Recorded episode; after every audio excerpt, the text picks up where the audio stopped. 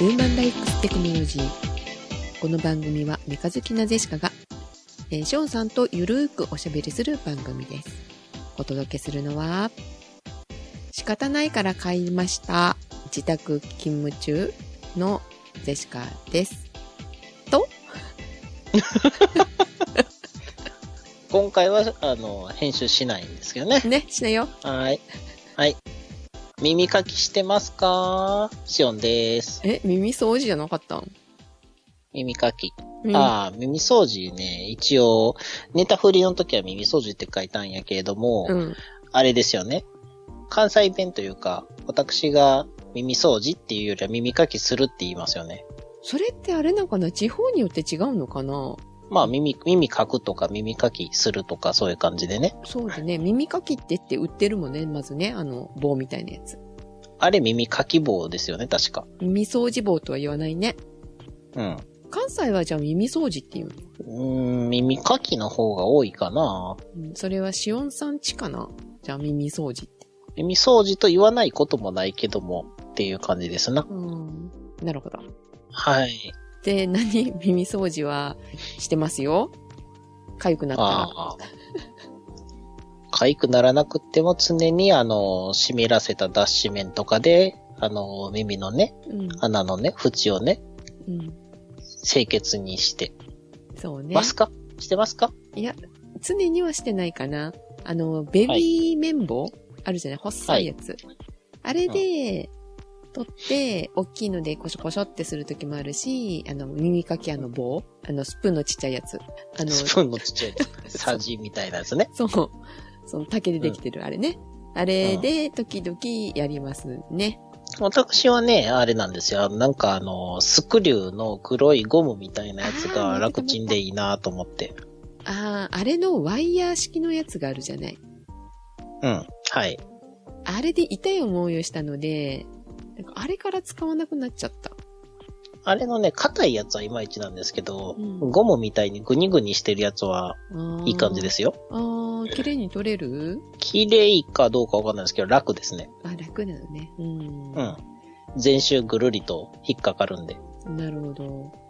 竹のやつってさ、いいのだったら、あの、こう耳痛くないけど、形が合わないとか、ちょっと尖、尖ってるっていうか、仕上げが悪いやつって耳が痛かったりするものね。まあ、竹のやつね、使っててよく見たら、あの、かけたりしてますんでね。うん、そう。名人が作ったやつみたいなの見つけると、昔はよく買ってましたね。というわけで、うんなんで耳かきをするかと言いますと、はい。イヤホンをね、うん。耳にね、つけるんですけど、なんか、こう、練り練り出てくるんですよ。練り練り練り練り って。なんかあの、そう、耳かききちんとしてなかったら、イヤホン取った時に、白いのがついてたりとかするよね。あ、そうそうそう。それね。それ、それもあるし、その、油分かなんかで、あの、摩擦がね、うん。すごく減って、うん。耳の圧力で、うん。ねりねり押し出されるんですよね。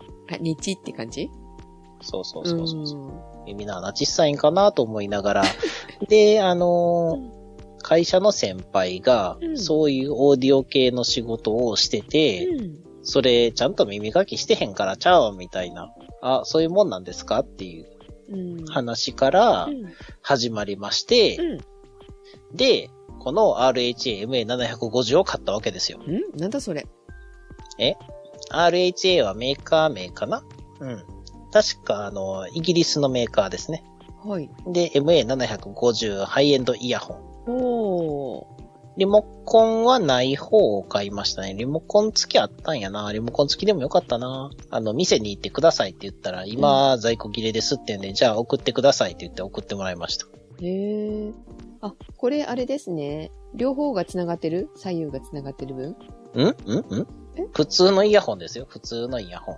うんうん。えーっとね、同じような名前で Bluetooth 版もあります。ああ、なるほど。同じようなっていうか、ほんまに全く一緒なんちゃうかな。いかがですのど全然わかんないです。ういう ことどういうことどことも言えへん、なんでもないやつよりは全然いいんですけど、うんうん。あの、オーディオテクニカの3、3000円ぐらいのやつと比べてよくわかんないです。で、でも耳かきしてた方がいいよって。そうそうそうそうそう。でね、あの、いいイヤホンっていうお店があって、いいイヤホンっていうの。 ABCDE のいいイヤホンっていうお店があってう、ん。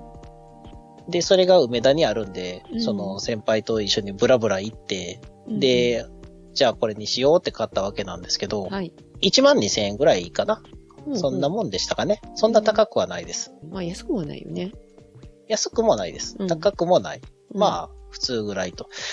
そもそもまずどれにしよっかな。1本ぐらい、あのー買おうかなっていう感じで言ったら、まず何聞くの、な何系を聞くのって言われたんですけど、あ。うん。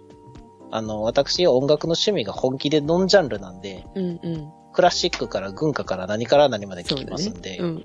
はい。あの、曲ごとに好き嫌いを決めてるだけなんで、うんなんとも言えなくって、うーん、でも最近よく聞いてるのはクイーンですねって言って、うん。そう言ったら、じゃあこれでいいんちゃうのって。イギリスやしなって。イギリスのメーカーなのねイ。ギリスのメーカーです。 うん。え、どっちに強い感じ高音に強い。ロック系、非常にマイルドあ あ、中間的な感じなのね。おそらく。うんうん。多分素直なんでしょうね。なんかあの、たまになんかすごいシャリシャリ言ってるやつありますよね。うん。はいはい気。色悪くなるやつ、うんうんああいうのではないですね。うん。かといってベースが強いわけでもない。わけでもないです。うんで、おすすめ度は。なんかね、これぐらいのやつって、もう、正直、好き嫌いかなと。まあそうよね。うん。試して聞いてみないとわかんないよね。そうなんですよい。や、本当ね。で、この辺になってくると、そのお店に行ったら、うんあの、なんていうのイヤーチップっていうんですか、うんうんなんかあの、耳に当たるところうん。うんうん。の替えのやつも売ってるんですけど、うん替えが1個650円とかで売ってましたね。え、片耳あの、うん、うん、片耳っていうか1個。一個。片は耳い。だかじゃんら、あの、うん、靴、反則で売ってるような感じですよ。 え、1個650円って書いてあるけど、え、これ1個なんあ、1個で売ってるわ、っていう。 なかなかね。で、えっ、と、あと、まあ、あの、これぐらいのやつを、もし、ちょっと欲しいなっていう人は、これなかなかあの、所有欲は満たせるんでね、あの、専用のケースとかついてたへり、ーイヤーチップっていう、でいいんですよね。イヤーチップもうん、なんかね、最初から10種類ぐらいついてるんですよ。 10種類すごいね。耳に合わせるそうそうそ感うじね。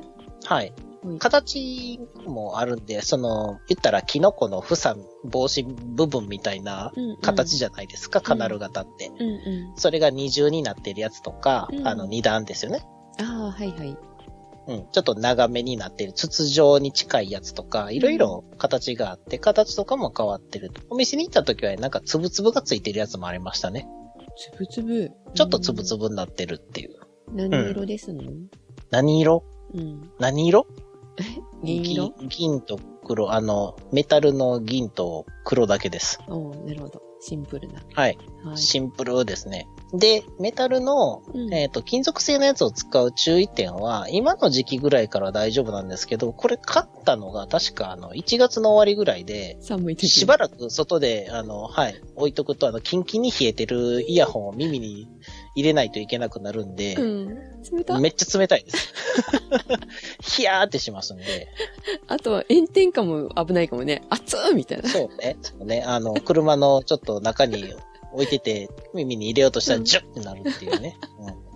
容易に想像ができますね。ね。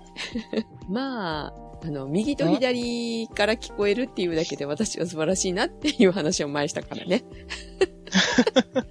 片耳でしか、ヘッドセット片耳でしかずっと音楽聴いてなかったからね。頭おかしなりますよ。それにあれじゃないですか。さっき言ってたクイーンみたいなやつ聞いたら、あの、なんか、半分しか聞こえないから、そうわけわからへんとか片っ一て方なからりまね、すよ。そうそうそうそう。左から右に来るような音とか全然わかんないよね。そうそうそう。あの、愛の手を左右で分けてやってるから、うん、なんか、スカスカしてるみたいな。そう、私も、あの、今ヘッドセットっていうか、両耳でするやつだけど、自転車両乗って耳るで。するや つ。両耳。耳で聞く。 え、どうんだけど、はあい。の、チャリでやっぱり乗る、乗って聞くからさ、結局は片一歩しかしないのよ。怖いからやっぱり。ああ、だからたまになる、たまにしか家に帰ってでしか両方つけることはないので、 まだ片耳でしか聞いてないね、あの音楽になってますけど、どんなもんでしょ感想が思い浮かばないです。う。ね。安全に気をつけてくださいとしか言いようがないですね。うん家に帰ったらスピーカーで聞くから、いいかなと思うけど、一、個のスピーカーっていうかあの、スマートスピーカーみたいなんで聞くから、左右のその良さっていうのがわかんないんだよね。やっぱりヘッドホンで右左で聞くと、よく聞こえるし、細かいところがわかるじゃないああ、まあそうですうね。ん。よあっぽどいいスピーカーをね、あの、部屋中に張らしてるんだったら別だけど。あ、実家にいてた時はう、ん。音響の1万円うん中盤から2万円中盤台ぐらいのスピーカーで音出してましたけどね。うんうん。それやったら別にあの、なんかよく、いろいろなやつで、これは、イヤホンとかヘッドホンで聞けみたいなのがあるけれども、全然意味がわかんなかったんですようんね。うんうん。そうそう。え、普通に聞こえるけどって思いながら。うん、 ヘッドホン、耳掃除。そう、そう。いや、あのーなんかしょうもないやつを使ってたんですよ、その前が。うん、 1000。円ぐらいの。うんうん。もう、オーディオテクニカですらないやつ。うんうん。うん。でもなんかもう、どうしようかな、なんか微妙やなと思ってて、もうなんか練り練り出てくるしなっていうのもあ って、新しいのにしたんですけど、あの、ちょっと耳に引っ掛けて、こういうのを聞いたりとか、あの、所有欲をちょっと満たしたい人はね、お手頃なんで1万円ちょっとぐらいやったら、そうね。うん。そう、あの、戻れなくなりますよ。だんだんいい音を聞き始めるとね。沼沼。うん。そうそうそうそう。え、そんな仕方ないから、あの、しおんさんも仕方ないから買ったのね。そうそう、練り練り出てきて仕方がないから新しいやつを買ったんですよ。そう、仕方ないから買うってね、結構ね、あれも沼ですよね。買い物の沼。うん。買い物の沼は危ないですよ、幅広いんで。ねえ。で、しかさ、先月、えっと、散財してたのに、うん。その仕方ない沼にはまってしまい、仕方ない沼 はい。なんかぶっ壊れたんですかそうなんですよ。リビングのテレビが壊れかけてたんですね。ああ、壊れかけのテレビね。うん。ラジオじゃなくね。あんま置いといて。なのでずっとあの、テレビ、欲しいテレビをね、一応チェックしてて、えっと、有機 EL 欲しかったの。ほうう。ん。だけど、ちょっと高いから、どうしようかな、値段下がらないかなって思って見てたら、お正月にね、一旦ドンって下がったの。でもそはいはのいはい時はまだ壊れてなかったからテレビ、まだ持つしなって、まあ、4月っていうか3月ぐらいに下がらないかなって待ってたの。はい。そしたらですね、ちょっとこれ多分最安値じゃないかって思われる週が来ましてですね、お金がないのにもかかわらず、あの、まあ、ここを逃したら多分また上がったりとかする可能性もあるなと思って、ほう。仕方なく買いました。仕方なく投機的なテレビを購入と。そうそう。まあ、いずれにしろ買わなきゃいけないからね、と思ってさ、うん。はえっ、と、買ったテレビがですね、あの、ジェシカは東芝ファンですので、レグザ、い。レグザの有機 EL の、えっと、X930。 X っていうことは上から2つ目ぐらいでしたっけえ、一番上じゃないかな、一番上って Z じゃなかったんでしたっけいや、Z じあれゃなもい。昔の話そうなのよ。今変わったのよ。昔はあ Z らが良かったんですけどね。はい。 55インチはい。 55型を買いました。で、もともと持ってたのが40インチだったので、まあ55ぐらいだったらそんなに変わらないか。いやいや。15インチ変わったら対角線30センチ強変わりますよ。そうね。だから幅的になんかそんな10センチぐらいしか変わらないっていうようなイメージだったの。ジェシカ的には。はい。で、あの、もちろん店頭でも見てたし、うん。で、あの、前買った液晶が軽かったから、持ち運びが。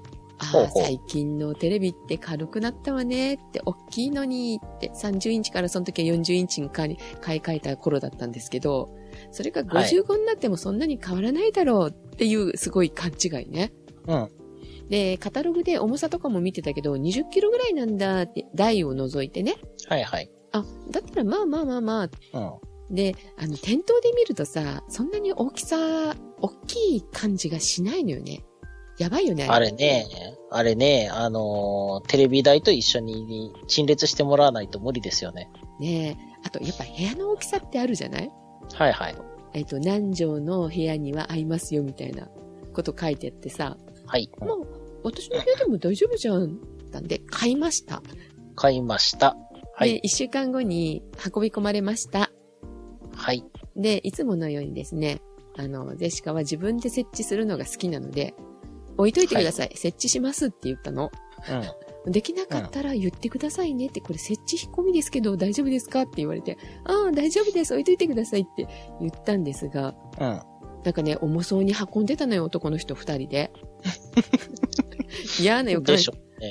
嫌な予感したんだけど、とりあえずあの、私の部屋は2階なので、1階じゃなくて2階に、とりあえずはじゃあ上げといてくださいって言った時に、なんかえっちらおっちら上げてんなって、これ一人じゃ上がらなかったタイプみたいな思ってたらさ、40、は47キロだったかな梱包サイズが、サイズの重さが。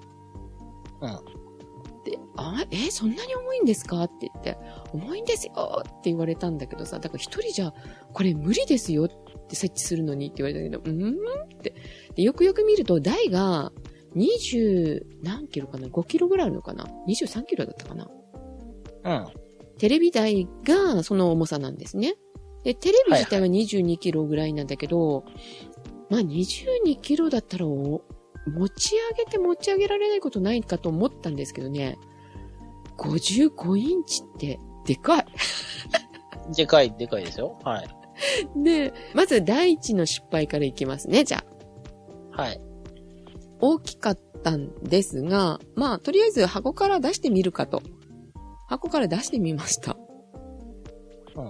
うん。で、箱から出して、持ち上げようと思った時に、あの、有機 EL だから、なんだろう、画面に力入れちゃダメなのね。バキっていくから。まあ、それはそうですね。ね。だからまあ、二人で安全性として運びなさいだったんだけど、はいあ。の、一人で持つ手をの、手を広げても届かないの。 まずそれが失敗ね。で、うん持ち上げようと思った時に、20キロは結構重たいのね。重いですよ。ね。えー重さで、その広いもんだから、持ち上げるのが結構大変で、まあ、いはいはい足を使いながら、太ももを使いながら持ち上げられるかと思ったんだけどさ、はまいあ、こ。れやばいと思ってやめとこう、誰かに手伝ってもらおうと思ったんだけどさ、はい。だけど、まあ、とりあえずは下に置けばいいかと思ったの。下一回ですかあ、うんうん、じゃなくて箱から出して床に置けばいいかと思ったの。ああ。テレビ台に乗せずに。はい。って思ったんですけどね。はい。で、うん。一旦箱から出しました。下に置こうとしたら、 自立しません。自立しない自立しない。あなのん、でテレビ台に乗せてあげないと自立しないの。元々の、あの、なんだろう。テレビをこけないようにする台がその二十何キロあるって言ったじゃん。それに乗せないとダメなのよ。うーん。えっとね、そのテレビ台って、あの、角みたいのが2つ生えてて、それをテレビに刺すみたいな感じになってるの。そこで自立するわけよ。はいはい。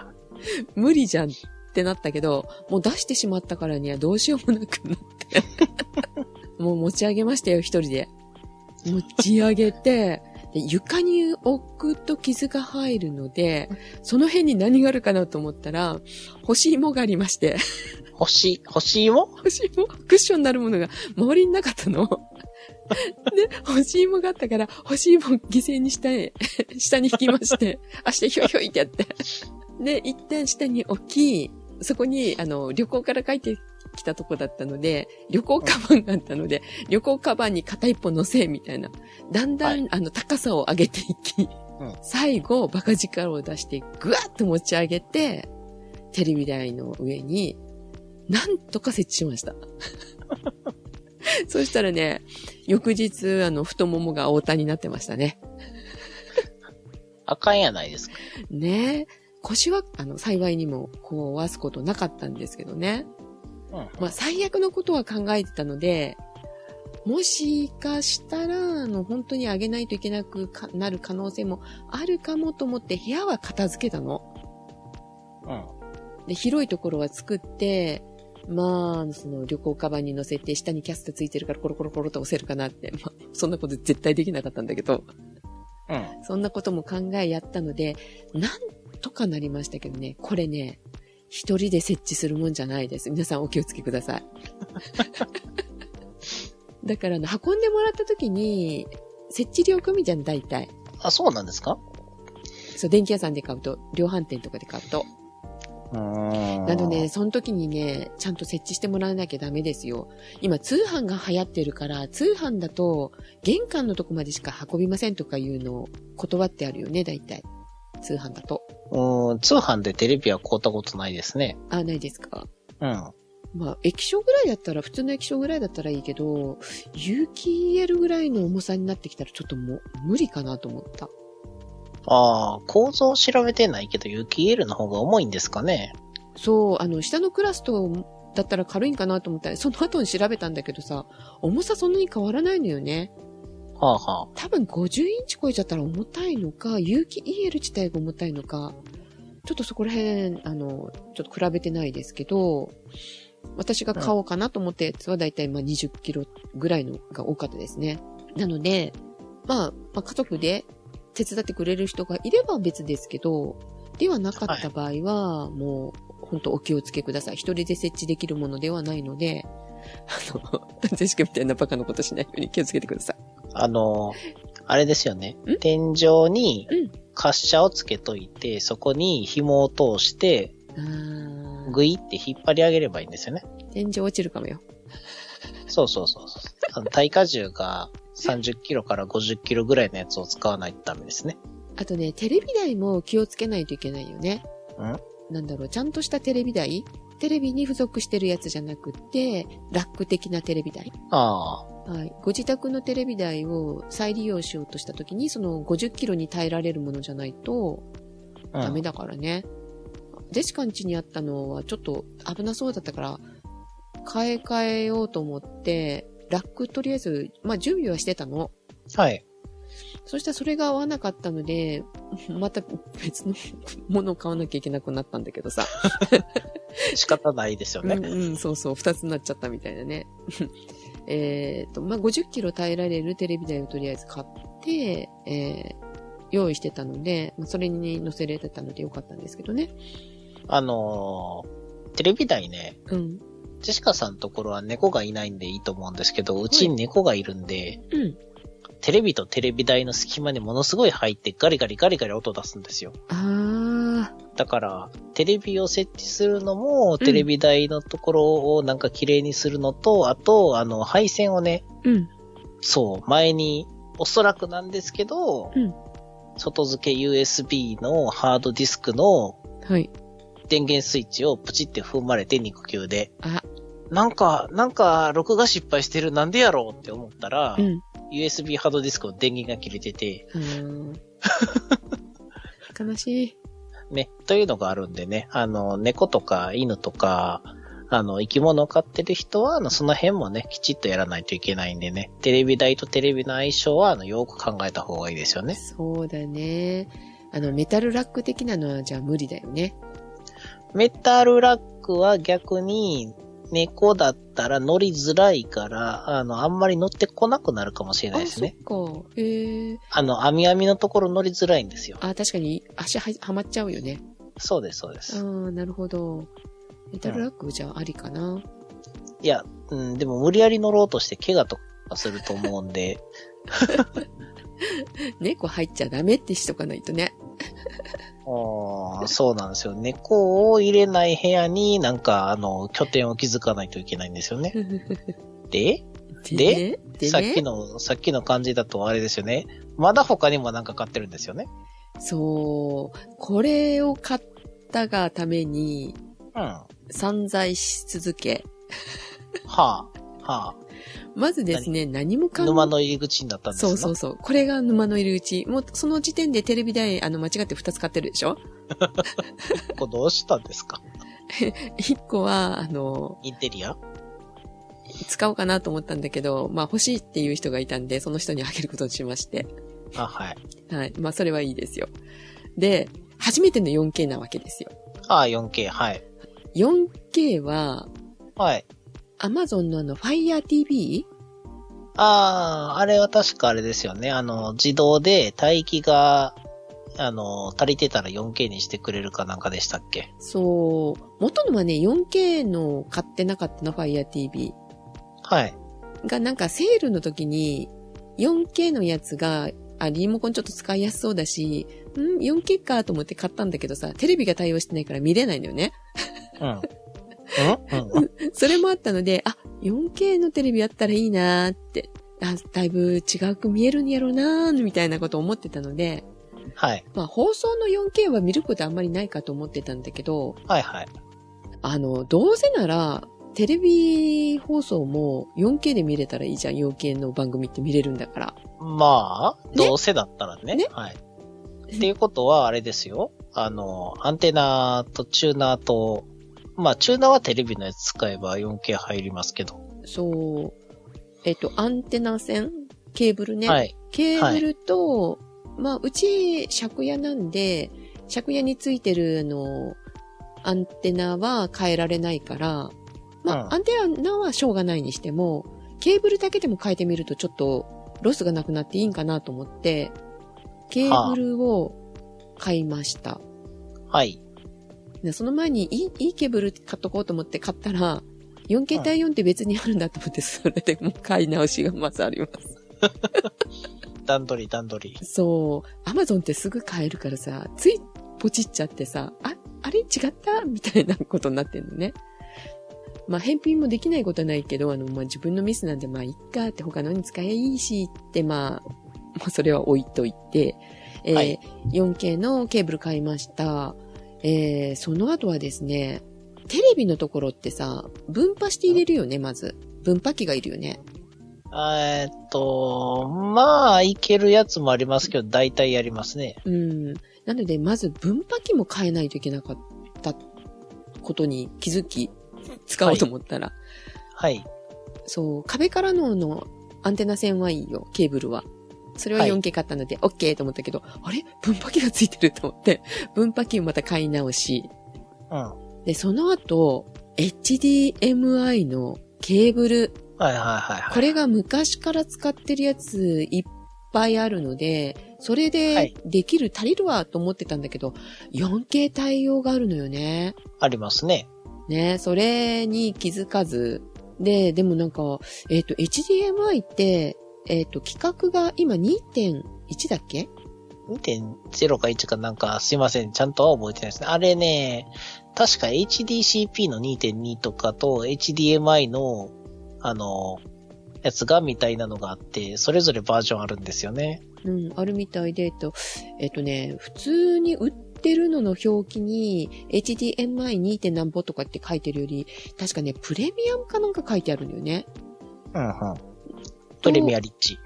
な感じですかね。なんかそんなことが書いてあり、えっ、と、それと、なんだっけ、ハイスピードハイスピードは1.0なのかなでもまあ 4K 対応って書いてたから、ハイスピードはのい HDMI ケーブル、えー 4K、あ、でも 60p って書いてあるから、60p しか対応してないんだよね。120とか言ったら見れないってことだよね。まあそうですね。うん。え、普通の放送って 60p なのかなまあ、いっか。60p っていうか、60、60Hz? 60Hz ですね。うん、60Hz の分を買わなきゃと思って、ケーブルを買い直し。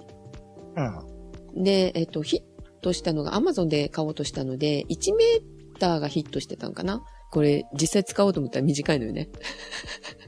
1メートルって、どこからどこ間ですかつなげようとしてるのが、プレステ4と、はい。ヘッドマウントディスプレイの HZ、なんだっけ ?HMZ だっけえっ ?HMZ の、と、えっと、マウントディスプレイだから HMD での Z ですね。HMZ やったかな HMZ だっけの、はいえっと、1と、あの、3も持ってるんですよ。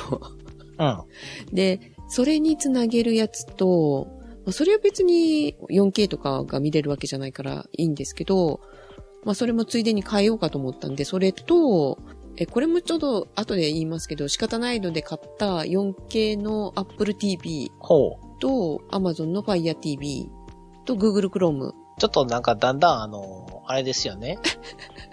あの、リストして、リスト化して管理しないといけなくなってきましたね。そう。なんかね、ね、わけがわかんなくなってき て、もうはい1か1メーターで足りるところっていうか、そっちの方がいいものもあるけど、えー1メーターで足らないところもあるので、うん。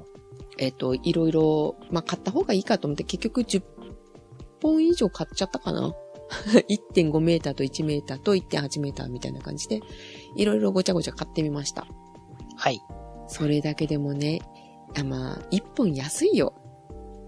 1本まあ1000円もしないようなやつだけどさ、最近安いですよね。昔、なんか2、3000円してませんでしたっけ、するよその 2. 点なんぼっていうやつは。うん、今でも3000円ぐらいすると思う。はい。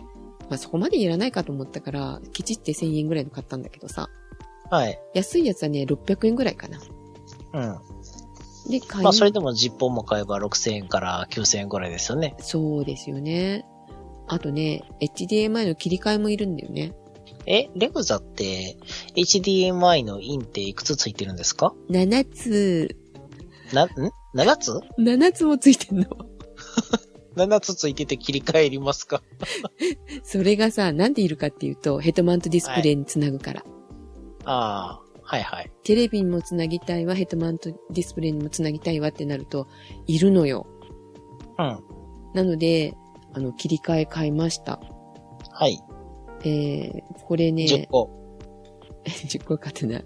えっとね、合入力の1周、えっと、出力の 4K の分かなうん、うのん。ね、ウィズフォックスっていうのかな ?WISFOX。HDMI 切り替え機っていうのを買いました。はい。これ Amazon 価格でね、3383円ですね、今。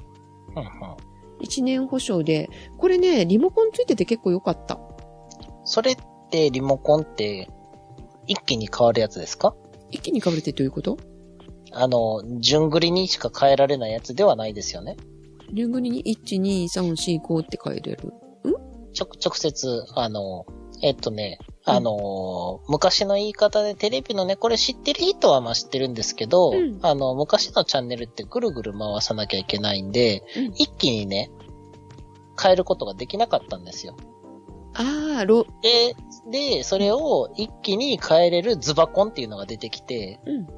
はい。そのズバコン方式ですか、順繰りですかっていう質問なんですね。うーん。ボタン1押したら1になるし、4に、4押したら4になる。あ、じゃあ、楽でいいですね。ズズババコン。コンです。なるほど。はい。えーっと、今それを使っておりますが、うん。いいです。5系統もあれば。 5系統もあれば足りる。ただね、これ、5つもさせるんだけど、1だけが横についてるのよ。ええっと、HDMI が、まあ、6個ついてると思ってください。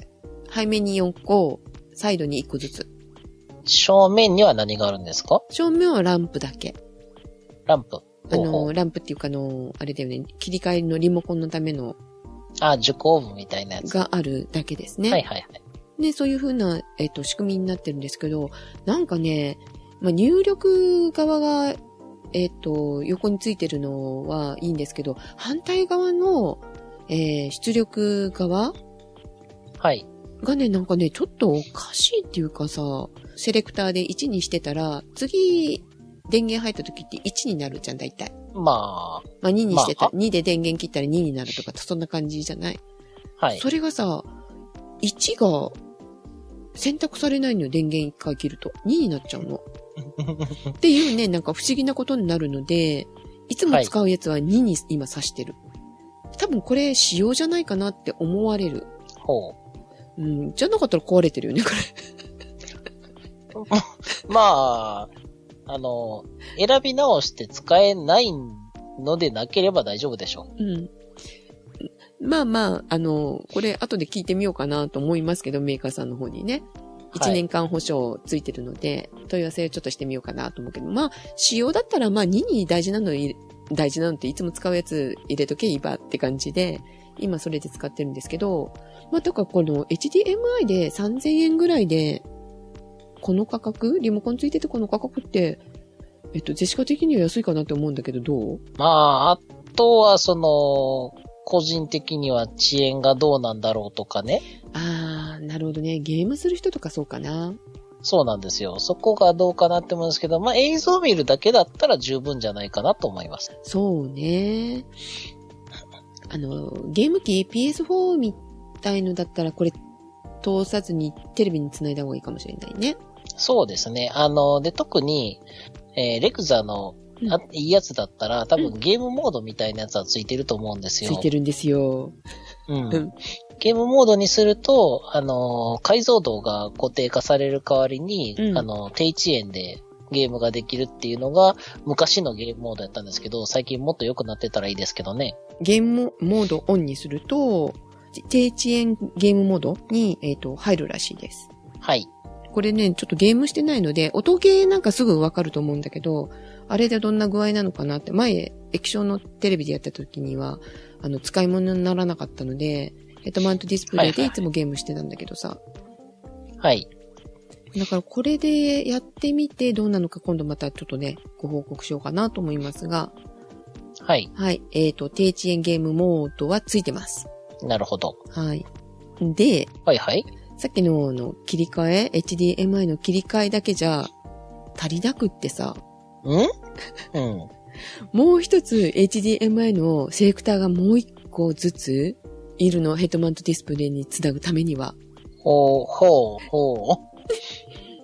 えっ、と、なんでかっていうと、Amazon Fire TV で言うと、それをはいテレビに持っていくものと、ヘッドマウントディスプレイに持っていくものに分けます、まず。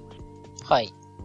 で、えっ、と、一つのヘッドマウントディスプレイで Apple TV と Amazon Fire TV と、えー Google Chrome と全部が見れるようにしたいってなると、HDM 切り替えがもう一つかまさないといけなくなるっていうう。ん。っていうことに後で気づき、だからどんどん増えてったの。はい。なのでセレクターがね、さっきの以外に3つあります。ええー。ええー、だよね。本当だよね。ええー、って、だからね、もうなんか、うジェシカのテレビの後ろね、すごいことになってるよ。あれですよね。あのー個人的にはあの、そろそろあの、埃が溜まると熱が怖くなるやつですよね。ああ、そうかもしんないね。なので、まあ、後ろをクリアにしてるっていうか、あの、通れるようにしてるので、うんまあ、掃除はしやすいかなっていうのと、今回の、まあ、何年かぶりに配線きれいに変えたので、あの、電源を落としやすくなって、あの、毎日電源は落とすようにしてます。ほうほう。テレビ以外ね、テレビとハードディスク以外は。でね、そんな感じで。はい。シオンさんわかると思うけどさ、んタイはムいシフト、なんだっけこれ、タイムシフトマシンかなはい。と ?24 時間ずっとと撮り続けて何週間か見れるみたいな。タイムシフトマシンか。うん。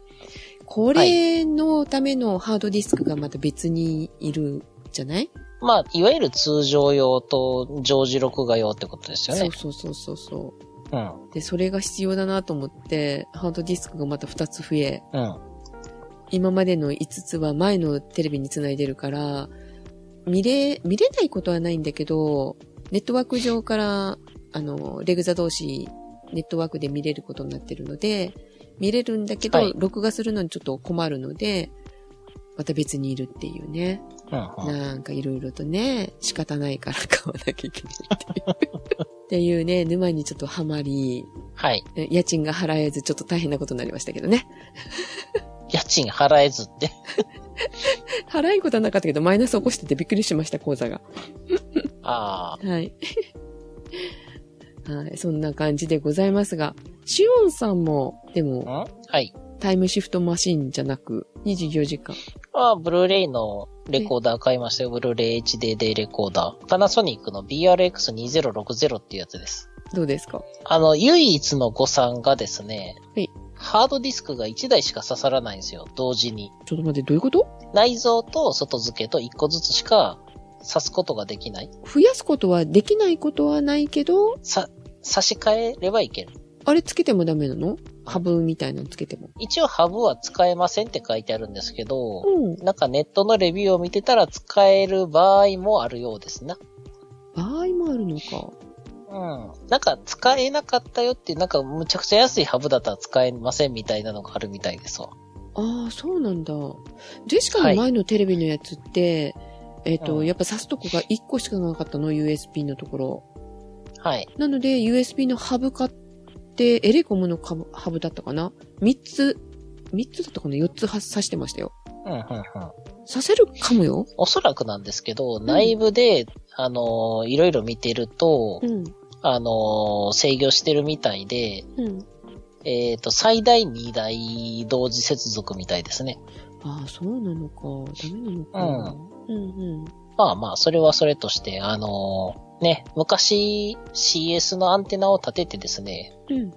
えっ、と、さすがに工場はやってもらいました。うん。うん。うん。うん。あの、アンテナを壁にドリルで穴開けてうん、やるっていうのは、さすがに自分でやると失敗した時 のね、あの、リスクが大きいんそうで、だね。はい。大家さんに穴開けていいですかって言って、うん。うん。はい。で、まあ、あの、やってもらって、CS のやつを使ってたんですけど、うん昔、あの、水がですね、あの、台風の時に雨漏りをぼっちゃぼっちゃしたっていう話しませんでしたっけうん。うん。うん。あの時に、うんそうそう、あの時に、あの、先端が腐り落ちまして、うん。なんかね、その話したっけなあの、まあまあ、私が途中でぶった切られてたんですよね。あの、入居した時にすでに。アンテナアンテナ線が、あの、ケーブルが、あの同時ケーブルが伸びてたんですけど、ん。あの、前の住人が、なんか途中で、うん。あの、ぶった切って置いてたと。ななんじゃこりゃって思いながら、そこに延長用の金具というか、延長用のやつをつけて延長して、うんあの、CS の放送を受信してたっていう。で、それが台風の時にそこが、あの、すごい水浸しになって、完全に錆びまして、なるほど。で、使えなくなってたなーっていうのを、それをですね、なんと、この間、やけくそで全部何から何までソフトバンクに変えた時に、うん。テレビが CS も入るようになりまして、うん。うん、なんか別系統のところから、えはい。今度は雨漏りとかで、あの、錆びないところから、あの、CS が入るようになりまして、CS が復活しましてね。うん。で、そこで、あの、前に契約してた契約が残ってたので、うんえー、全録のやつで、あの、ディスカバリーチャンネルを延々、あの、24時間撮り続けてます。そうそう。えっ、と、しおさんのその買ったブルーレイのレコーダーはい。これってさ、最大10チャンネル撮れるって書いてあるんだけどさ、あー、無理無理。無理あー、撮れますけどね、あの、うん無理ですよ。 ?6 ちゃんは撮れる。えっとね、私のやつは2060は4チャンネルですね。 4チャンネル。えっと、えっとねうん、これだから、最大10チャンネル28日間って書いてあるけれども、ん最大10チャンネルをやると通常録画ができなくなります。ああ、通常録画できなくなるのが全部使っちゃうのね。そうそうそう。チューナーねあのーチューナーとか、その、録画用の、あの、能力を、あの、フル活用させて10チャンネルを、あの、録画し続けると。で、28日っていうのも、おそらく15倍録画で、ああのーだよねうん。撮るんで、うん。えーっと、実用上ギリギリ見れるのが5倍までです。うん。ああ、なるほど。なので、えーっと、およそ3分の1。うんうんうん。 10チャンネルで3分の1だったら、えーっと、1週間ですね。まあ、10チャンネル1週間ぐらいですそうね。だよね。うん。うん。ジェシカのところもやっぱそんな感じかな。はい。ジェシカ勘違いしておりましてですね。ほい。レグザの地デジしかタイムシフトマシン対応してないんです。あ、そうなんですかそう。ショーンさんとこは違うんだよね。BSCS できるんだよね。 ?BS も CS も、あの、はい、できますよ。ね、全録できるんだね。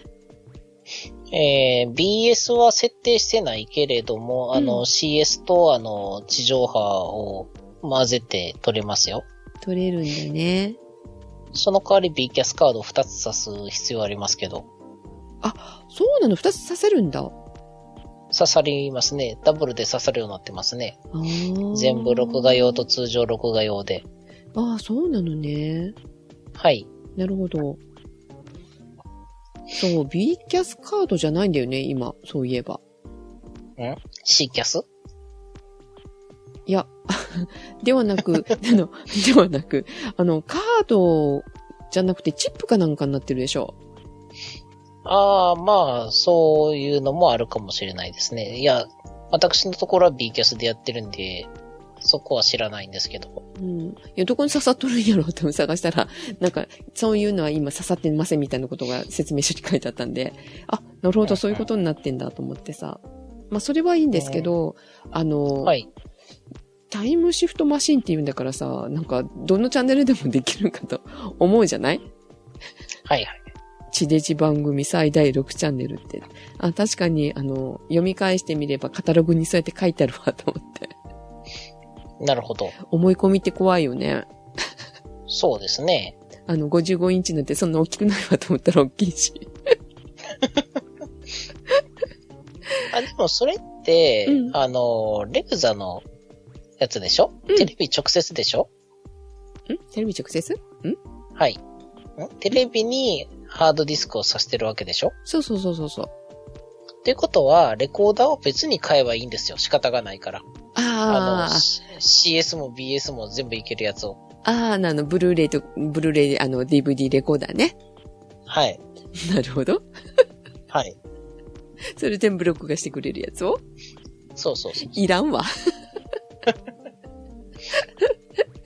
あまあまあでも、何回も、あの、繰り返してみたいとかって、あの、とかのシリーズでずっと見ておきたいとか、取りためておきたいとか思えば、一週間じゃもう間に合わないから、別に、まあ手動で予約録画して、別のゆハードディスクに挿しと、挿して予約しとけばいいよねっていうことに、あの、ジェシカは落ち着きましたけど。はい。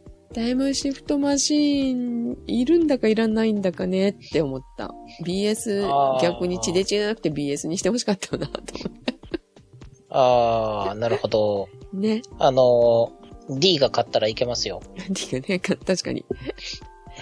か、ああの、の、どこでも、どこでも D がっていうやつ登録したら、あの、スマホでお風呂に入りながらとか、うまんあ、あの、防水は必要ですけど、うんうん。録画してあるやつとか見れるし、そこで、あの、録画してあったやつを消したりとかもできますしね。うん、なるほど。そうね。だから、うちなんか、わけわからんぐらいその辺は充実してますよ。今、あの、光 TV は光 TV で入ってますから、うん光 TV の方では、ヒストリーチャンネルと、ナショナルジオグラフィックは入るんだけれども、ディスカバリーチャンネルが入らなかったのを、あの、CS の単チャンネル契約で、ディスカバリーチャンネルだけ、あの、登録、登録っていうか契約してますからね。うん。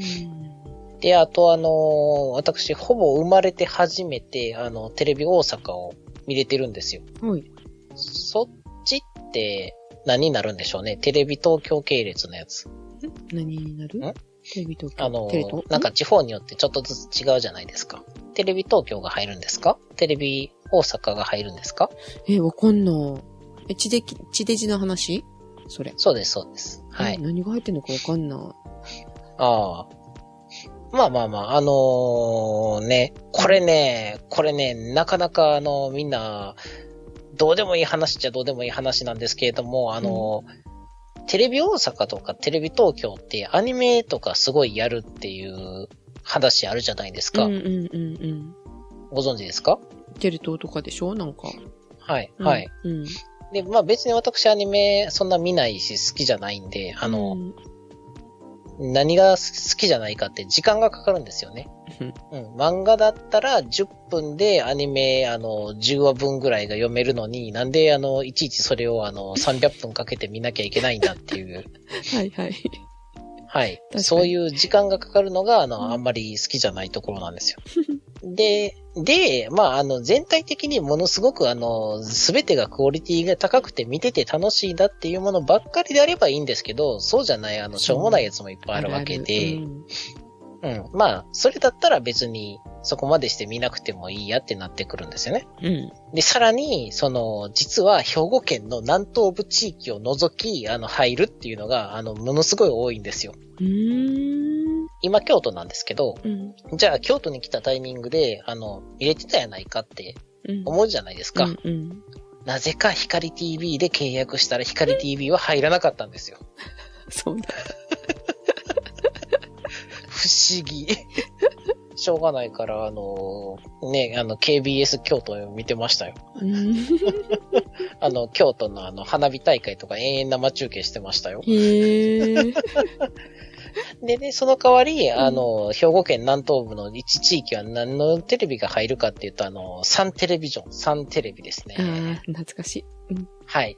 サンテレビが入ってましたね。うん あの、サンテレビは大体あの、アナウンサーが涙流しながら、あの、阪神の、あの、野球の中継をやってるっていうテレビ番組というか、チャンネルなんで、うんはい、あの、皆さんね、それで覚えておいてくださいね。はい。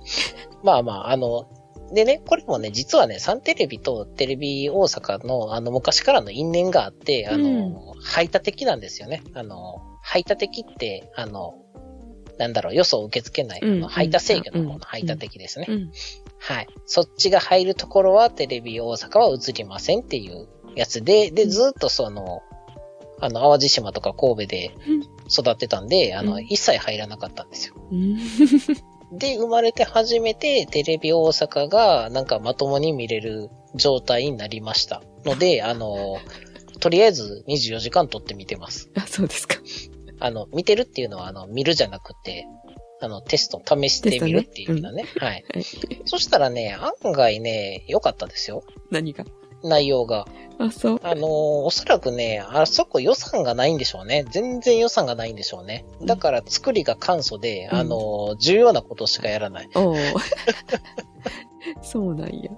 あまあだから、あの、なんか、好感が持てますね。なるほど。はい、今私がお気に入りなやつは、あの、池の水全部抜くっていう、池の水を抜くだけの番組ですね。なんじゃそれ。いや、池ってあるじゃないですか、池。うんわかるよ。はわかい。るけど。あの、ポンプで、あの、池の水を、あの、何十万トンとか排水して、うんあの、そこを、あの、天日干ししたりとかするやつです。それを番組にしてんの。そそうそうそうそう、そうなんですよ。 もうね、あの、個人的にはなんかあの、お宝探しとかっていうのもす、すごくどうでもいいんで、ただひたすら淡々と外来種を駆除して、あうの、ん在来種を保護するっていうところを見せてくれたらいいです。はい。あ、話ちょっと戻すけどいいどうぞどうぞ。シオンさんがほら、さっきレグザ、あの、一番いいやつ Z だったよねって言ってたじゃん。Z シリーズ。あ、イメージ的に Z だった気がしてたんですけど、はい。えー、現在も、液晶レグザの一番上のクラスは Z。有機 EL だから。そう、有機 L が X みたい。へえ、で、いいじゃないんだ。はい。そう、X930 と今830っていうのがあるんだけど、はい。 830になるとね、ぐっと値段落ちてたの。ほうほうほう。でも、あの、どうせなら上の方がいっかと思って買ってたんだけどさ。 はい。タイムシフトマシンついてるしと思って。うん。でも、私、地上波だけしかタイムシフトマシンんできないんだったら、830でよかったなって、買ってから思っちゃいましたね。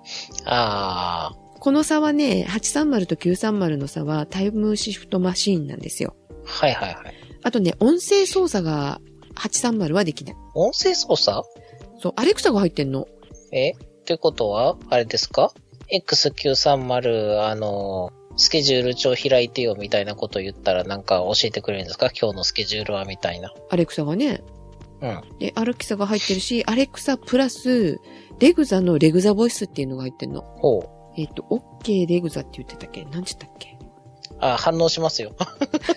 いや、今き、あ、本当だ、反応してる。 びっくりした。OK レグザでいいみたいです。この手のやつはね、あの、収録中にあの、何度反応したことか。本当だね。はい。今消えたわ。よかった。はいはい。はい。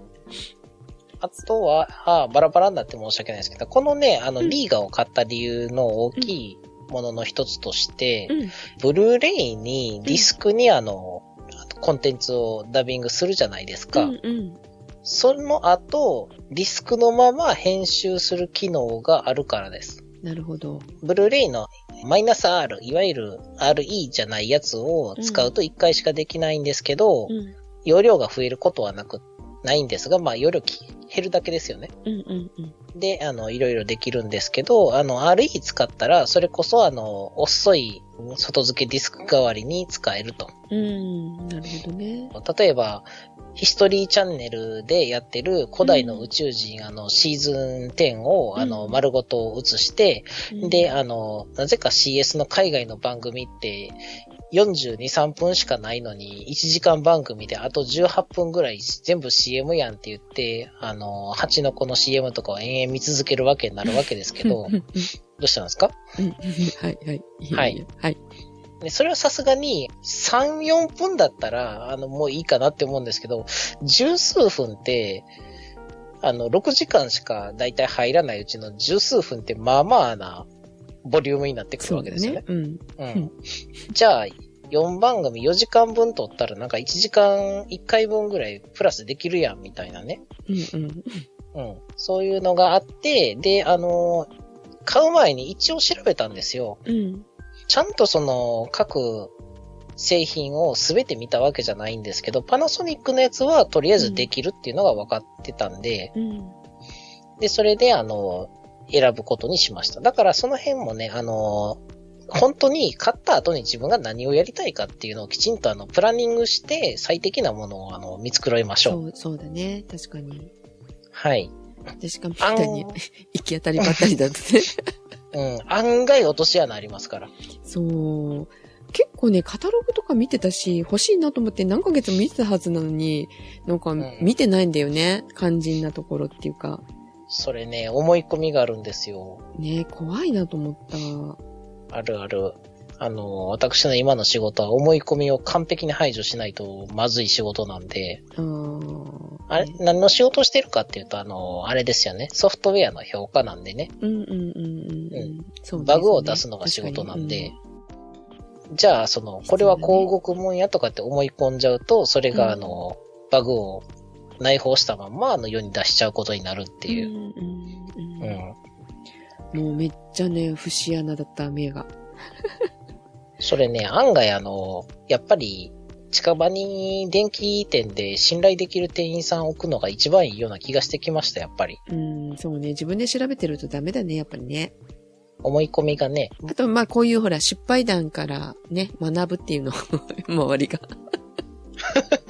いいんじゃないほらほら人柱ですよ。そうそうそう。もう、こなれた値段だから、まだいいけど、うん高はいい。時にね、買ってたらこれ泣いちゃうなと思った。いや、十分高いと思いましたけあ、ど。まあま前あ、そうだけど、そうだけど、前、ちょっと前に比べたらね、値段落ちてきてたから、ああ、まだね一番高い時、一番高いっていうか、見てる中での一番高い頃に考えたら、まあちょっと、そうそうそうそうそう、倍ぐらいはしてたからシャレにならんとい。うそかうそうそうそう、倍ぐらいしてたからね。はいまはあいそろそろ、一家このくらいの値段ならと思ったけど、830だったら今買っても皆さんよろしいかなと思いますよ、みたいなうん値段ですよ。多分もう、もう来年はかなり落ちてくるでしょうから、有機 EL ありかなっていう感じですよね。まあ、うちやったらね、あの、もうすでにあの、パナソニックのディーガがあるんで、うん。あの、気兼ねなしに安い方買えますよね。あーで、あれでしょディーガンになっていくんでしょ、うんテレビはね、レグザ、今、今もレグザですよ。あ、本当はい。でも、 Z シリーズですよ。おんな同じになってくんじゃねなんだ。揃えてくんだよ。まあでも Z シリーズ、あの、古いやつですけど、ちょっとびっくりしましたよ。いろんなサービス入ってて、光 TV も実は見れるっていう。そうそうそうそう。なあの、ジェシカが持ってたあの、7年前 ?8 年前だっけ、はいはいの、レグザも、だってネットワーク繋がってたもの。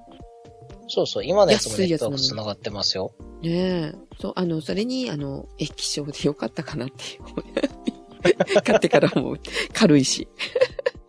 何がってやっぱ重たいからな。うん。あと、あれですよね。ディスプレイの寿命が液晶よりは短い半分ぐらい。ああ、まあ液晶、こなれてますからね。昔は液晶テレビ、だいぶ寿命短かったですよ。あの、焼き付きを起こしたりとか、ドットがけが起きたりとか。あ、そうだね。うん。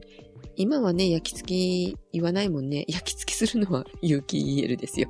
ブラウン管の方がまあ焼き付きは多かったんですけど、その、えっ、と、熱での損傷っていうことですけどね。そうです、ね。そ、の、画像が映映るっていうのはなかったんですけど。うん。だからね、びっくりしたのはメニューにあるの、有機 EL の焼き付きをクはリーい。ニングするっていうメニューが。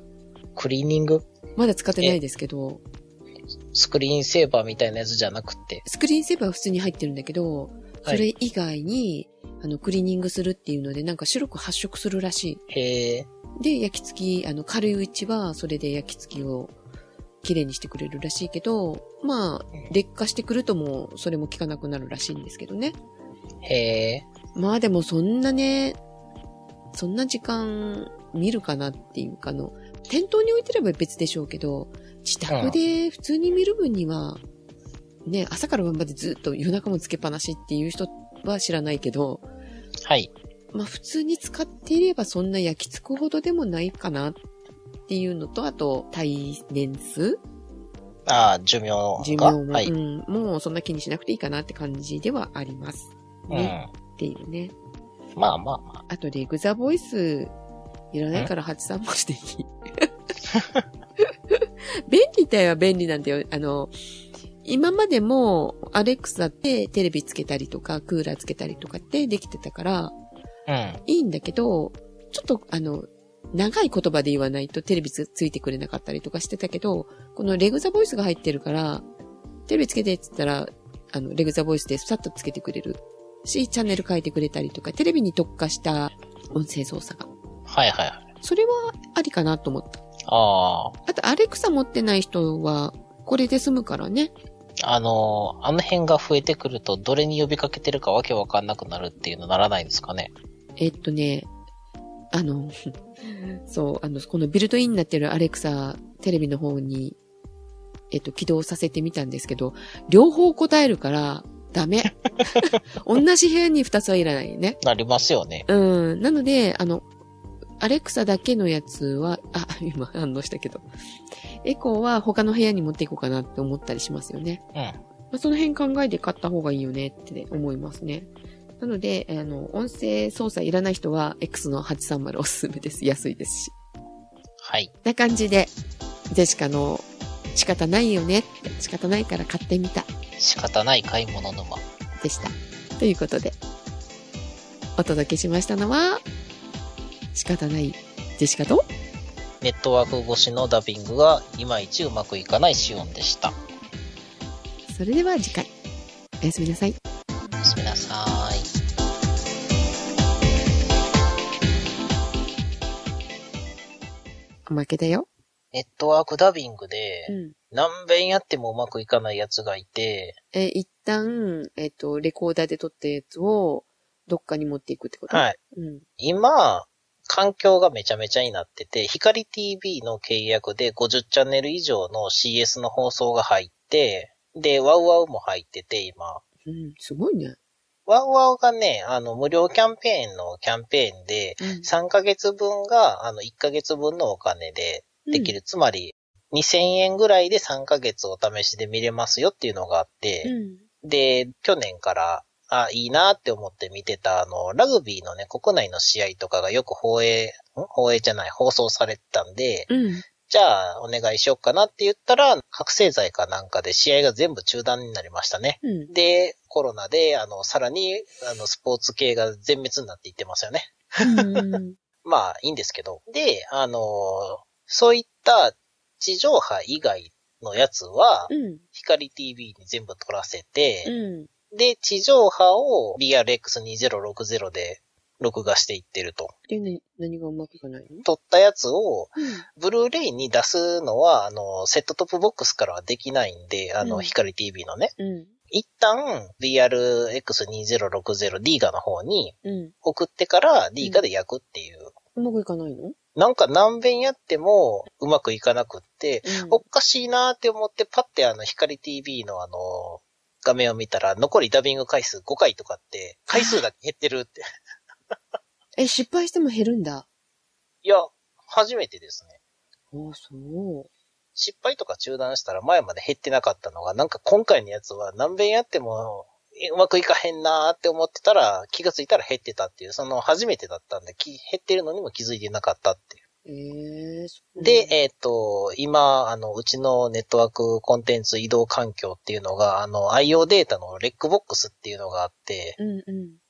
で、さらにソニーの PCTV プラスっていうのも入れてて、買ってて、うん。何 ?PCTV プラスって何何すんのそれ。え、あの、ネットワーク上にある、そういう番組とかをうん。パソコンで見れる。ああ、なるほど。つまり、あの、ジェシカさんに一番わかりやすいのは、トルネ。うん。トルネがパソコン版で出てるみたいなもんですわ。ああ、なるほど。だから、パソコンにブルーレイのドライブがついてたらそのまま映せるし、うん一遍まあ取り込まないといけないですけど、うで、あの、光 TV で撮ったやつも、うんリーガで撮ったやつも、レックボックスに入れてるやつも全部スキャンして、あの、見ることができると。うん。そう、なんかさ、はい自宅のネットワークでは、どこでもテレビでも何でも見れるようにしてほしいよね。今、今うちのやつは見れますよ。垣根をね、なくしてほしいよねって思うよね。うん。唯一光 TV の中身がちょっと見にくいかなぐらいで、あうの、んスマホで接続した時に一番見にくいっていう。うんなんかね、接続ができる時とできない時があって、光 TV はやっぱり、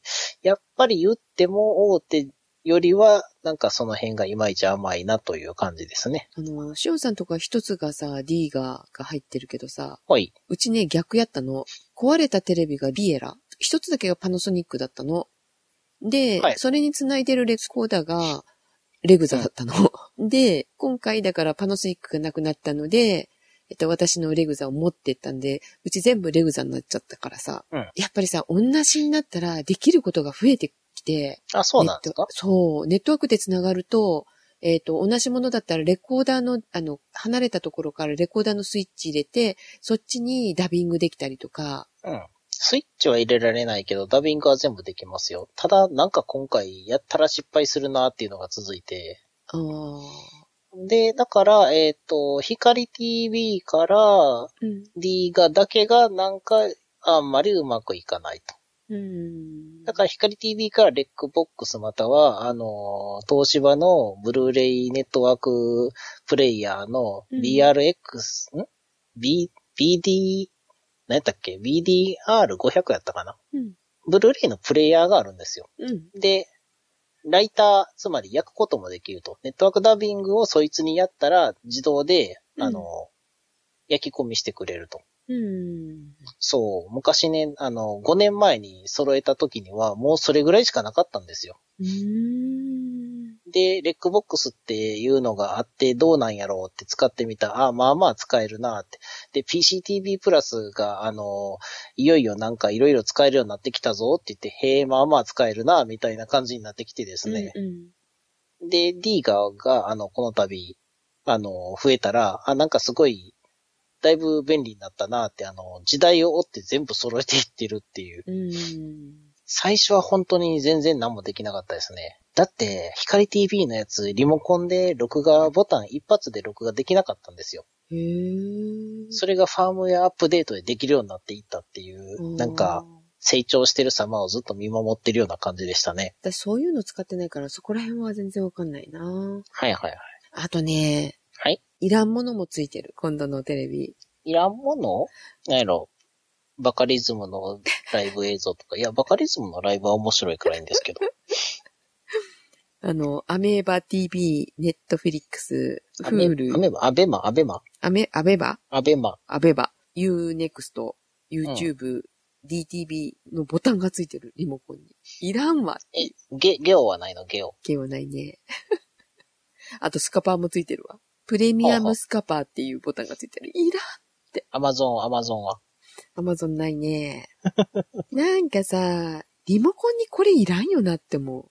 しおんさんとこあーのレグザにはあれはついてるでしょだって、あの、ネットワークにつないだら、YouTube 見れるようになってるじゃないソフト的に。レグザは、YouTube はないけれども、じゃあ Unext。昔の、昔のやつとか、うん。あれね、だいぶ古い。レグザはだいぶ古い。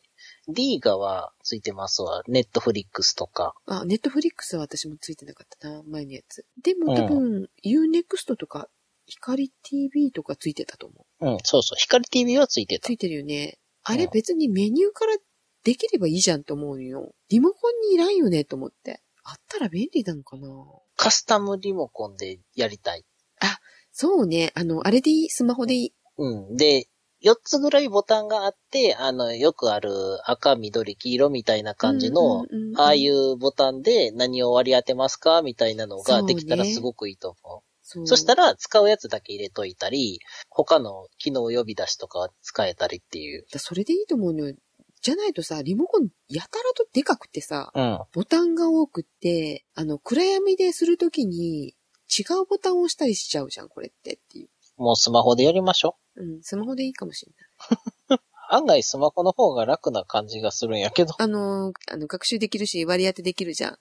リモコン、ああそうなの、のスマホのやつって。そうそう。うんできるんで、そっちの方がいいなと思うよ。これね、いらない。あの、昔ね、タッチパネルばっかりのスマホが出てきた時にブラインドで打たれへんな、みたいになったのと一緒ですよそうそね。れと一緒でね。確かにね。あとね、うんあの、Apple TV 買って、別に Apple TV のなんかの番組見てるわけじゃないんだけど、これも本当に仕方なく買ったのよ。 ほう。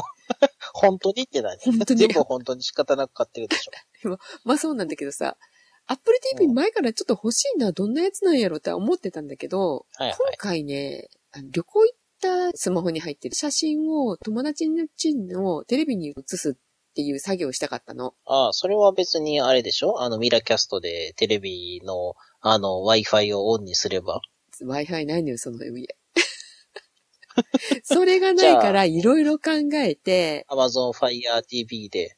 で、できるかと思ったけど、Amazon Fire TV でもネットワークにつながってないとダメなのよね。Wi-Fi がないと結局ダメなのよ。それは、あの、スマホのアクセスポイント機能を使えばいい。しようと思ったけど、ダメだったの。できんかったの。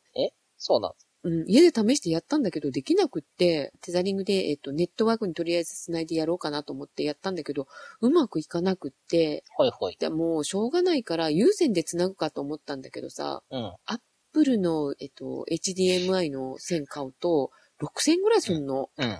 高いじゃん。はい。で、昔のアップルのケーブル、ドッグって言われた頃のケーブルがあるんだけど、それが RCA だっけなんだっけうん黄色と白と赤のケーブルに分かれたやつ。テレビにつなぐやつでさ。あれは家に持ってたの。えーとコンポジットケーブルやったっけ、うん、それを使おうかなと思ったら、ドックを、えっ、と、ライトニングケーブルに変えれるやつを買わなくちゃいけなくて。うんでもうんその友達ん家に行くのに間に合わなくって。 それだったら500円結ですよ局、結局、なんか、出金出さなあかんっていう。そう。でも、それだったら500円ぐらいで中国製の買えたから、まあ、それでいいかと思ったけど間に合わなかったんよ。はい。で、一番いいの何かっていろいろ調べたら、結局持ってるのが iPhone だから、Apple TV だったら見れるよって、Wi-Fi なくても。ってなってて、仕方ないな。前から欲しいと思ってたし、Apple TV の 4K あるし買うかと思って、その当日友達に行ったと思って当日に、ちょっと近くの電気屋さん行ってくるわってちょっと抜け、大丈夫大丈夫大丈夫じゃなかっった、だから。大丈夫じゃなかったよ。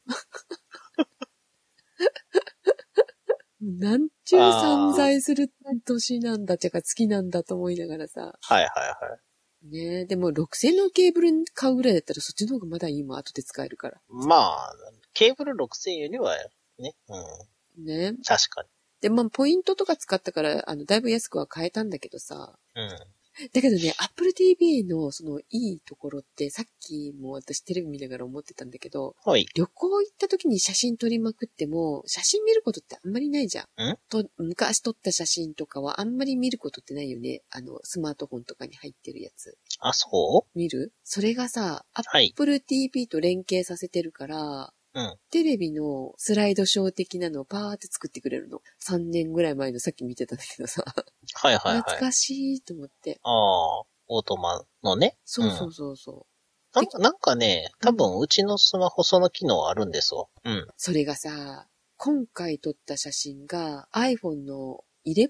うん。めっちゃいい画像で写真撮ってもらってるやつがあってさ、それを私の iPhone に入れてたもんだから、 4K で。そう、4K でめっちゃ綺麗に見えた。あうんうの、んアラも見えるけど、 はい。流氷とかが撮れたの、たまたまの飛行機の上から、今回ね。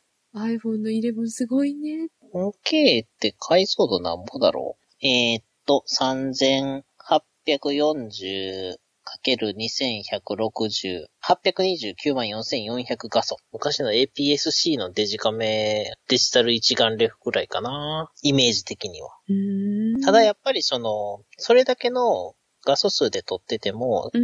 表示するところのね、ディスプレイがね、いまいちやったらやっぱりよろしくなかったんで、だから、大きい大判のやつとかの、あの、写真用の絵紙に写した方が綺麗く見れるとか。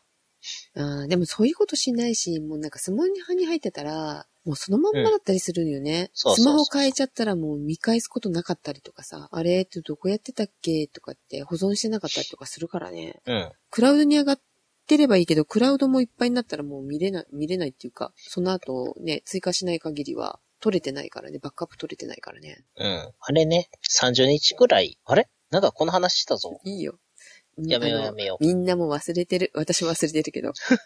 30日ぐらいログインしなかったら、あの、勝手にあの、削除されるストレージをね、オンラインでね、やったらいいんですよ。あ、あそんな話したな、したしたした。うん。あ、でも、あの、配信してないかもしれないから大丈夫。うん。もう、もうええねん。もうあの、重複しててもええねん。うん。便利になったけど、困ることもいっぱいあるよね。どこに行っちゃったっけっていうね。そうそうそうそあ、でも、勝手になんか AI がんスライドショーにしてくれるっていうのはいいね。う。うん。で、その中に動画が入ってたら動画もちょこっと流してくれててさ、はいはい。今日めっちゃいいわ、いい思い出になるわ、見返してなかったわ、そういえばっていうね。まあ、そんなもん、そんなもん。あとね、黒綺麗です。黒ああ、有機イエローはそうね。 4K で黒の凄さ。早くゲームしようと思うけど、ゲームしてないんだよ、 まだ。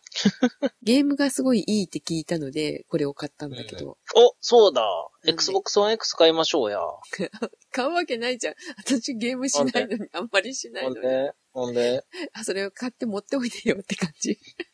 Xbox One やったら2台あるよ。あ、あそう、そっか。うんそう、しおんさん近かったらさ、してるのを見とくんだけどな、本当にん。でこのテレビにつないで、ちょっとやってよ、見とくから、みたいな。だって Xbox One X、あれですよ。何あの、4K ゲームできますよ。ああ、いいね。 4K ゲームできたはずやで。えっ、と、Xbox One X でエンハンスド。まあ、あの、もともとはフル HD までやったんでう、ん、 4K ゲームじゃなかったんで、うん。名前がそういう名前になって、エンハンスドっていうのでできると。こういう感じですよ。ちょうどね、これ収録してる時が4月の半ばぐらいなんですけど、うん。うん。ちょうど数日前に Xbox ゲームパスが始まったところなんですよ。何それ。簡単に言うと、月々1100円であゲームやり放題サービスーうん。と、確か、ライブゴールドも入ってたはずプレステ4って 4K できたっけあの、プロなので、うん 4K なんですよ。でも今まであの、表示できてなかったから意味なかったっていうね。そうそうそうそううん、なんで早く見なきゃ。そう。やりましょうよ、やりましょうよ。新しいゲームを買ったんだけど、まだ未ゲーになってますので。ちょうどバイオハザードの3出たとこやしね。え、それは怖くて私はできない。私、あれ買ったんだよ。デスストああ、デススト、。デスストはね、あの、プレステ4持ってないから、買う、買うことはできるけど遊ぶことができないですわ。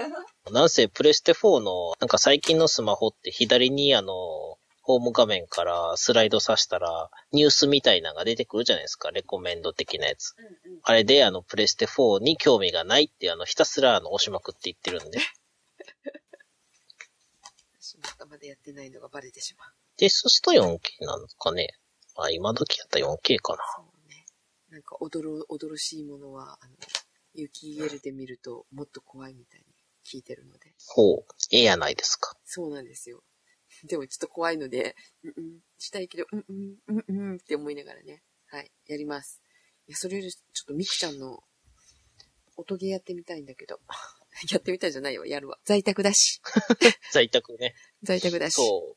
そう。この、この収録ね、2020年4月の半ばっていうね、あのー日本の確定感染者数がいよいよ1万人に達しようかっていう、この最中ね、ほぼその話せずにやってます からね。 すごいよね。 で、あの、在宅なので配信できるなって いうね。そうそうそうそう。在宅なんだから外に出るなってちゃんと電話かかってきたからね。ああ。在宅勤務なんだから、でもすることないじゃん、家の中じゃ。じゃテレワークするわけじゃないから。テレワークじゃない在、え自テ粛レのワ仕ーク事的に。 普通ならテレワークするから在宅するはいっていう風な感じだけど、今回の緊急宣言で、まあ、うん。会社としては、ちょっとチームを分けて、感染者がほら、全部に回っちゃいダメなので、チームごとで感染を、あの、回しましょうってことね。遊びに行くなよはっいて、ちゃんと、釘を刺され。じゃあしょうがないから、趣味の仕事しますみたいな。で、彼らも在宅やったらちょうどいいから収録しないかなと思って今日連絡取ったら在宅じゃないらしい。在宅なんかできないんですよ、ほとんど。うちの仕事もだからできないから、ならないと思ったのに、うん命令出て出ちゃったからね。急うに。ん。まあ、ちょっとだけするけども、あれな、うん別に何も意味ないんですけどね。緊急事態宣言しても、緊急事態宣言でないとできないことほぼやってないし。だから、なんか連携して、あの、某、あの、なんとかとの都知事とかが政府が言ったから、みたいなことやってるけど、いやいや、別に独自でできるから、それっていう。一緒やんって。な別に、それを待つ必要もないし、合わせる必要も何もないことを、まるでなんか、一緒にやってるみたいなパフォーマンスをやってるっていう、すごいなんか、民度が知れますよね。そんなのを選んでる奴らっていう。そうね、かカエラくんもなんか文句書いてたわ。まあ、あの、あさって、緊急的な、緊急新聞っていうはか、いダラダラ新聞取るから、こんな感じのおまけを取るから。ああ、タイトルは号外やね、号外。そうね、二人ね、ずっと撮ってないから、まあ、撮り、撮りましょうかって。でも、うんネタ準備する暇ないだろうから、まあいいがっていう感じでね。っていうことでね、えー、もうこんな時間か。いこんいこん。シオンさんの体悪いのに。早そくうなん直でしすてよね。ね。うーん、治るのかな、うんあの、とりあえず私は、あの、コロナにかかったら、あの、帰ってくる自信がないんで、頑張って防いでます。まあ大体あの、シオンさんも、ね、あの、神経質っていうかね、そうそう、元からね体強くないから、あの、いつもと同じぐらいしか気をつけてないけど、いつも十分に感染症対策してるからっていううん。。で、しかも割とそんな感じだからね。うんなので、あの、普通にしてる。みんなが、なんか私の真似してるぐらいな感じ。前からやっときよっていうね。うん。うん。なのに私のスマホをね、触る必要ないのに、机の上に置いてるスマホを触った人がいて、仕事中。あ何するかと思ってスタンド消毒したけどさ。もう意味わからん。人が、人のを触るのも嫌だろうけど、触られるのも嫌やわっていうね。うんう。ん。素手で触るかって。私手袋だからしてんのにって思うんだけどさ。まあまあまあままあ。あ、あの、何やったっけ、カビキラうん。ーのポンプうん、かな、これをね、常備してるんですよ。へー。うわ、高っ上がってる !3000、ん ?3000 円そんなことになってんのあ、これだけ、これだけ行きましょう。コロナ対策。ほら、最近品薄でしょいろんなものが。そうです。ないですね。マスクだけじゃなく、アルコーマル。スク、そうそう、マスクはね手、明袋日作ろうかなと思ってるんですよ。うんで、アルコールはね、割とストックがあるんですけど、うん作ろうかなと思ったんですよ。うんで、アルコールをみんな自作しようと思う方は気ぃつけてください。んジェシカさんはアルコール作ったことありますないよ。密造になっちゃうじゃん。そうそうそうそうそう。密造になるんでね。で、ただ、密造は、あれはね、合法です。うんうん。ただ、人にあげると違法です。自家消費はいいのね。うん、自家消費は OK で、え法律の文言をそのまんま何も考えずに、あの、ゆだれ垂らしながら解釈したら、自分が作ったものは自分以外は消費してはいけないっていう読めるんだけれども、あ。まあ、あの、ご家庭内ぐらいは OK と。自炊と一緒だ。ただ、同居家族以外の離れた実家に渡すとか、うんあ、の、ご近所さんに配るとか、そういうやつはダメ。なのでね、あの、まずアルコールを DIY するには、あの、ご飯をいっぱい炊いて、うん。壺を用意しうて、ん。で、炊けたご飯をもぐもぐ噛んだ後に、壺の中にベッて吐いていってください。 どうしたんですかそういう、あの、日本昔話あったなと思って。うん。はいで、それを、あの、蒸留機で、あの、濃度を高めていって、あの、70%、80%ぐらいまでやれば、あの、大体除菌用のエタノールになりますんで。はあ、うんなるほど。は最い近そういうの流行ってるね。DIY。そうそうそう。DIY はいいんだけども、アルコールの場合はちょっと法律が関わってくるんで、はい自分でご飯を炊いて、自分で噛んで作った、あの、醸したお酒を、あの、蒸留して濃度を上げれば OK。うん蒸留して濃度を上げればいいはずだよな。ううん。ん。人にあげちゃいかんだけだから。喉は上げてもいい。うまい。えっとね、確かね、あうの、ん市販のものを蒸留して濃度を上げるのは非常にまずかった気がするんで。でだからちゃんと自分で醸せと。かますぞ。醸そでしかさ、いマスクとかさ、トイレットペーパーとかさ、う。うん。こんなに品薄になってると思わなかったのはい。知らなかったっていうか、買わなくてよかったから、あの、わからなかったんだけどさ。え、それは何あの、ご近所さんが取れたてのトイレットペーパーだよって言って、玄関に置いておいてくれるみたいな、あの、田舎にありがちなやつですかちゃうわ。えーとね、なんだっけ、3倍巻きとか、なんか、んちなみに何は、は、半分冗談だけれども、あの、東海地方で、あの、うん日本のトイレットペーパー生産のかなりのシェアを占めているので、地震来たら本当にトイレットペーパーがなくなります。ああ、さ、なんかそういうこと聞いたな。トイレットペーパーはねほい、なんだっけ、3倍巻きだけなんかの、あの、うん私使ってんだけど、重たいし、なんかこの辺に売ってなかったからさ、うんカートン買いしてたの。カートンって言ってもものすごい大きい。多あ分の1年分ぐらいあるかなぐらいの。 それを去年の暮れぐらいに買ってたから、コストコの大きいやつみたいな感じですもねう。そんな感じだよね。あの、ロハコかなんかで私買ってたからさ、なんかその時は安かったんかな安かったから、まあいいや、一箱じゃなくて二箱買っちゃえって言ったら、これ何年分あるやろっていう、ね家を圧迫してるっていうね。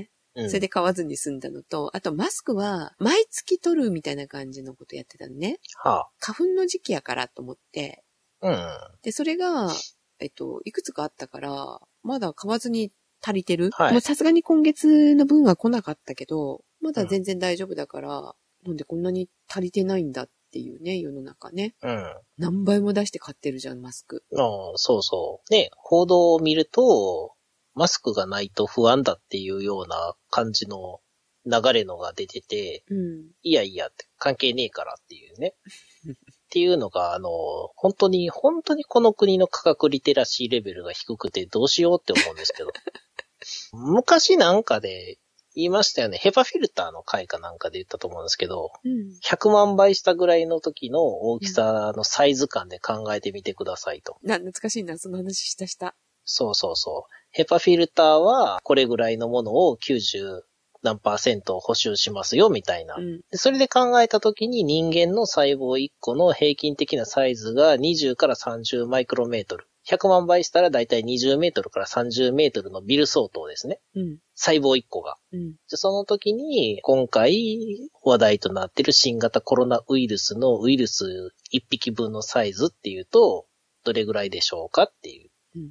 10センチのボール、細胞1個が20メートルのビルのサイズに対して、ウイルスは10センチのボールぐらいのサイズですよっていう話なんですよね う。ん。うん。それがあんなスッカスカのマスクで防げると思う方がどうにかしてるんですよ。ね。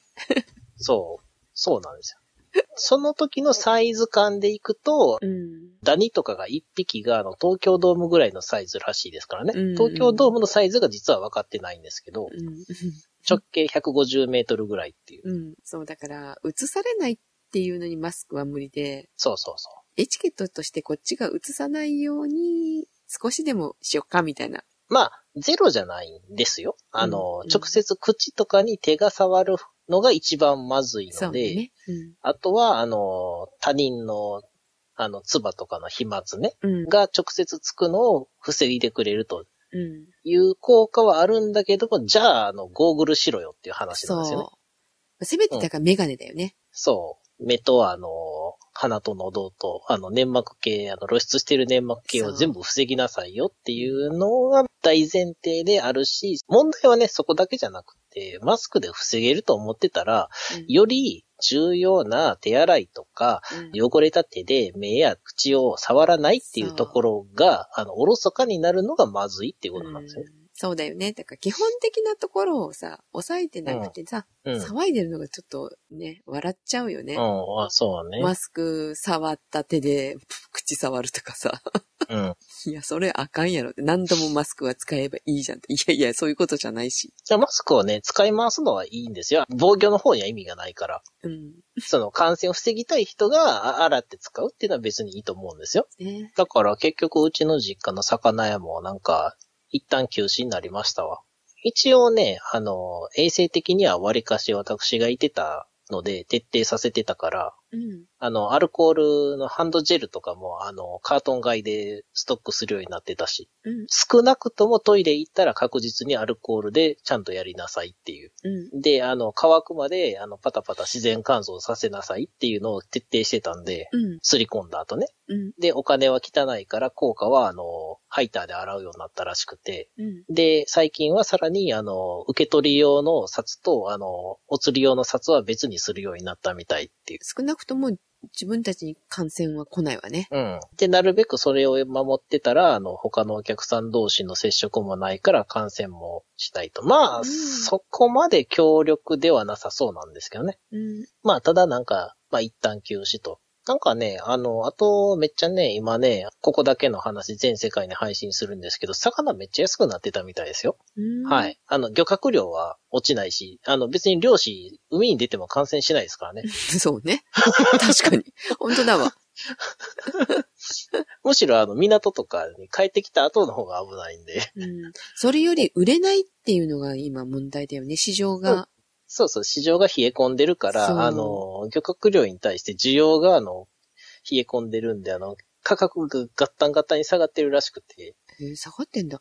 あの、野菜は下がってないよね。うん。だけど、なんか多分余っちゃうから捨てることになるだろうって言ってた。あ、うん。野菜って作る量を変えれるけれども、取る量って、あの、当たり外れがやっぱり出ちゃうんで、うん。なかなか調整は難しいですよね。そうね。わざと捨てることはできるけど、うん。まあ、アルコールの DIY はね、あうの、ん楽しいんで、ぜひ、あの、皆さん、あの、ね、えー ご自宅にいて暇だと思うんで、やってみてください。あはいの、他人にあげちゃダメですよ。と、あと、そう、コロナがあったので、あんまりね、で、しかも大きい声で言えなかったんですが、はあい。の、3月の旅行先が、うんそんなとこ行くんかいっていうとこに行ってきましてね。その割には元気そうですよね。あの、徹底はしてましたからね。日本にいるとき以上に気をつけてたし、あとね、うんやっぱり観光客少なかったから、う移りようがないっていうのと、ん。うん。あとあの、あの、ゼシカ行ったのは、シチリアっていうあの、南の、本当に島なので、あ、マフィアのところね。そうそうそうそうそう。まちょっと面白い話いろいろあるけど、それはなんで行ったかっていうのも合わせて、多分新聞でやると思います。 なんで行ったか。船か飛行機か。まあそれもあるけど、そういうことじゃないけど。 あ、はい。あの、本当は行くつもりだったとこに行きたくなくなって、っていうのも、たくなくなった。